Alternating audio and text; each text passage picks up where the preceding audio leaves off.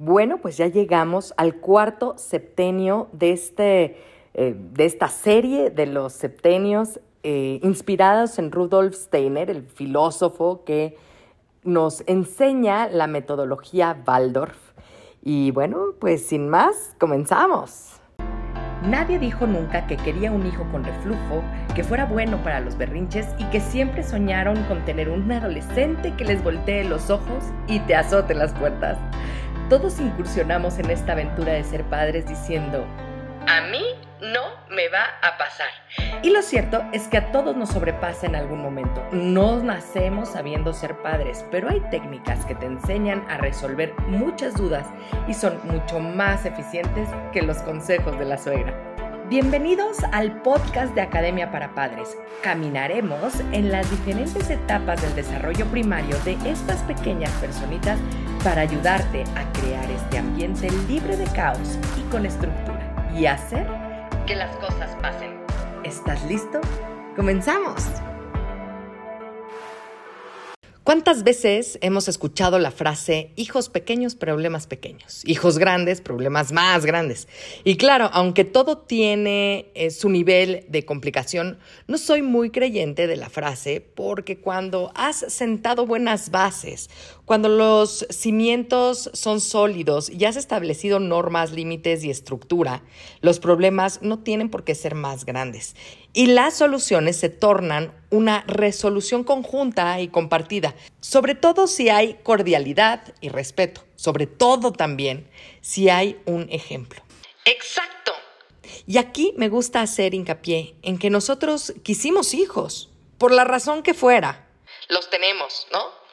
Nosotros somos los responsables entonces de tener hijos, los coherentes y los líderes que nos toca ser.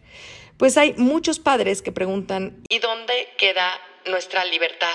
Bueno, pues en realidad nuestra diversión, nuestra vida se fusiona con la de ellos. A mí me han dicho aburrida, abuelita y cosas de esos, ¿no?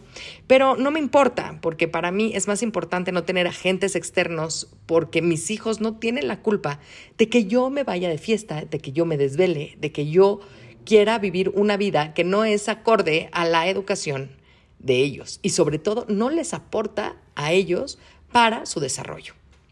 Sí, puedo tomarme una copa de vino en la comida, claro, pero siempre con la conciencia de mostrarle a mis hijos que todo exceso es mucho.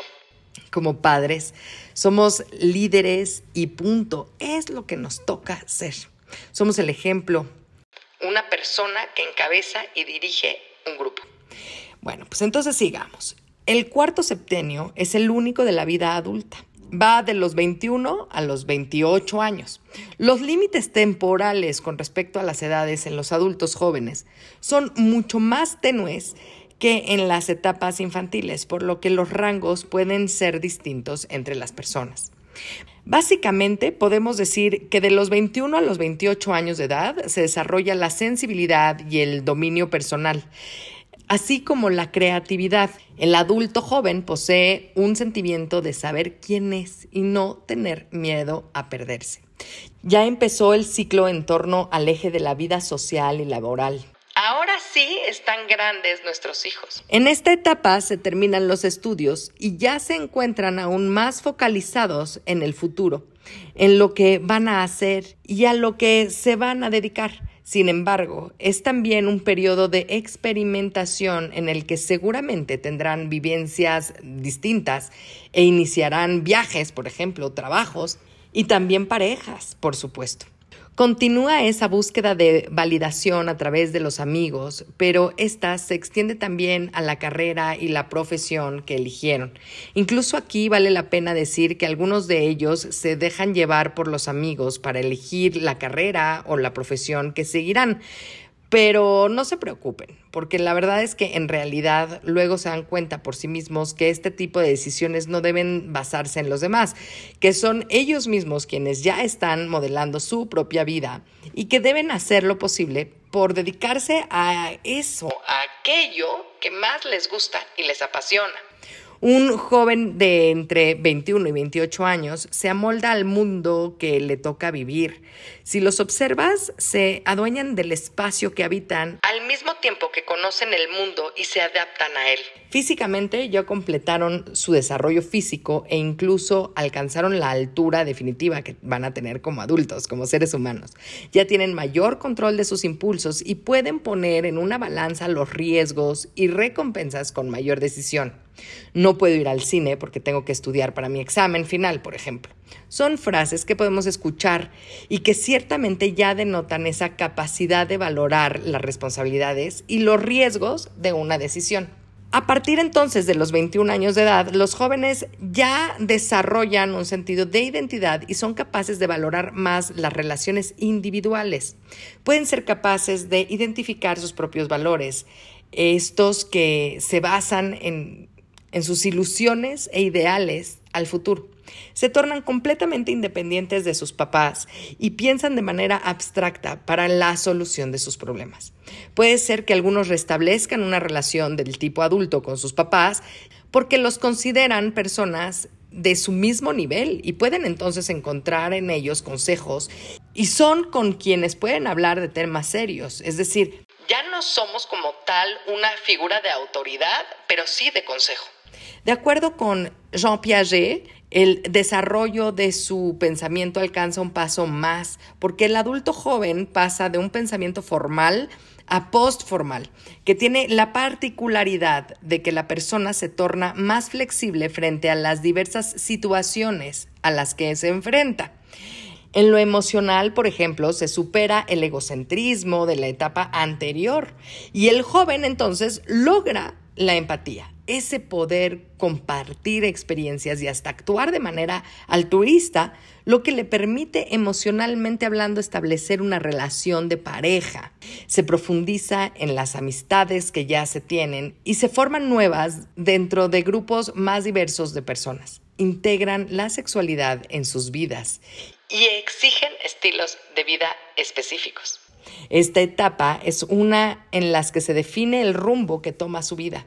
En esta fase generalmente empieza la universidad y en algunos casos esa independencia de dejar el hogar y comenzar la vida en el campus, por ejemplo, ¿no? En una casa de estudiantes o, por ejemplo, en una ciudad distinta en donde viven los papás. Es una época sin duda emocionante. Sí, la verdad es que está llena de aventura para muchos, pero también contiene algo de incertidumbre y situaciones de riesgo que pueden encontrarse y que en la mayoría de los casos deben resolver por sí mismos. Hoy en día las etapas de transición se alargan, es decir, uno eh, se tarda un poquito más en casarse, se espera para tener hijos y hasta es común tener una segunda o tercera carrera. ¿En qué trabajas? Es una pregunta habitual en las conversaciones, ya que el trabajo es parte importante de sus vidas porque determina el uso de su tiempo y lo que pueden hacer o adquirir, así como el tiempo libre que tienen. El trabajo les permite satisfacer entonces sus necesidades prácticas, claro, pero también buscan significado y la realización de sus sueños. Y sí, ya los vemos también en esta etapa ocupando su tiempo en actividades laborales o profesionales que son fuente de una gran parte de su bienestar, pero también de su malestar. En este sentido, el trabajo no es solo un sostén para la vida, para mantenerse, sino que tiene que ver con su salud mental. El alcohol, las drogas y la actividad sexual serán de mucho más fácil acceso para quienes dejan su casa. Aquí es importante explicarles con claridad las expectativas referente al uso y abuso de sustancias tóxicas y tener varias conversaciones sobre el tema y la toma de decisiones ante estos peligros. Las presiones de los demás y las consecuencias de la irresponsabilidad, por ejemplo. Hablar de presiones es precisamente hablar de que a partir de esta etapa, digamos que a partir de los 25 años de edad, cuando el joven adulto adquiere mayor estabilidad emocional y autonomía, la sociedad espera que cumpla con ciertas etapas que cumpla con ciertas expectativas, como por ejemplo el abandono del hogar paterno, trabajar, mantenerse solo, casarse y ser papá o mamá. Y aquí empiezan las presiones sociales. ¿Y tú cuándo te vas a casar? ¿Y para cuándo te independizas? ¿Y cuándo te casas? Ay, esas tías, ¿verdad? Esas tías, ¿cómo le hacemos a los sobrinos? De verdad.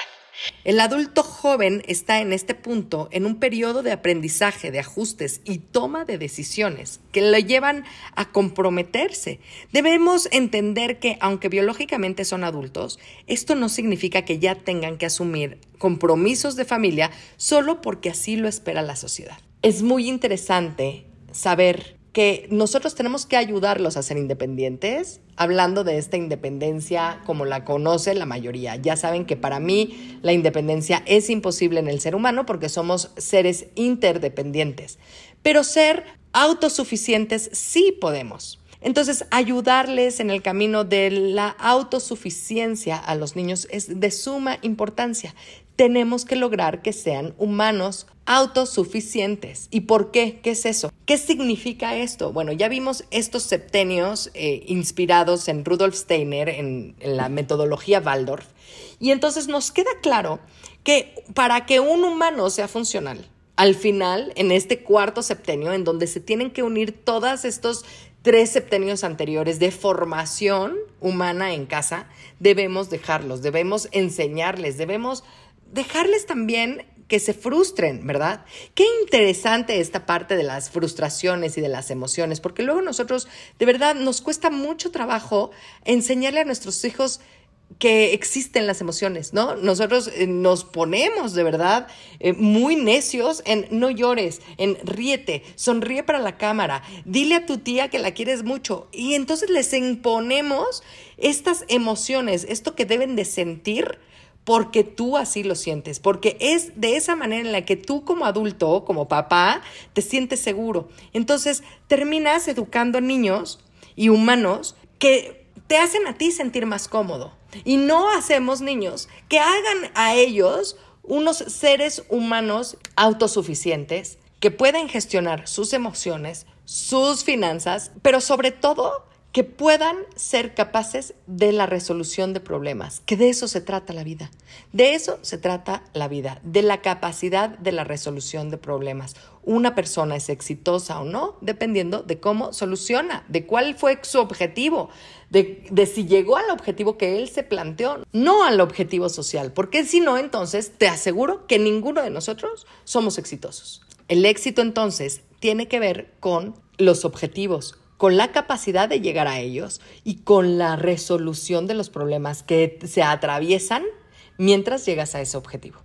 Bueno, pues espero que les haya encantado y recuerda, recuerda que si tu hijo, aunque esté en este cuarto septenio, todavía no logra ser lo que necesita ser, para eso está Academia para Padres. Acércate, por favor, y pide consejo. De verdad, déjate ayudar. Es bien fácil, es rapidísimo, porque lo hacemos en menos de tres meses. Nos vemos. Hasta la próxima. Muchas gracias por comenzar con tu camino al cambio. No dejes de compartir este canal para ayudar a los demás en su educación parental y su sanación propia. Me puedes encontrar en Facebook, Instagram y YouTube como emilyc.daumas y Academia para Padres. Únete a la comunidad para estar más cerca y poder complementar tu camino al orden y la estructura. Hasta la próxima.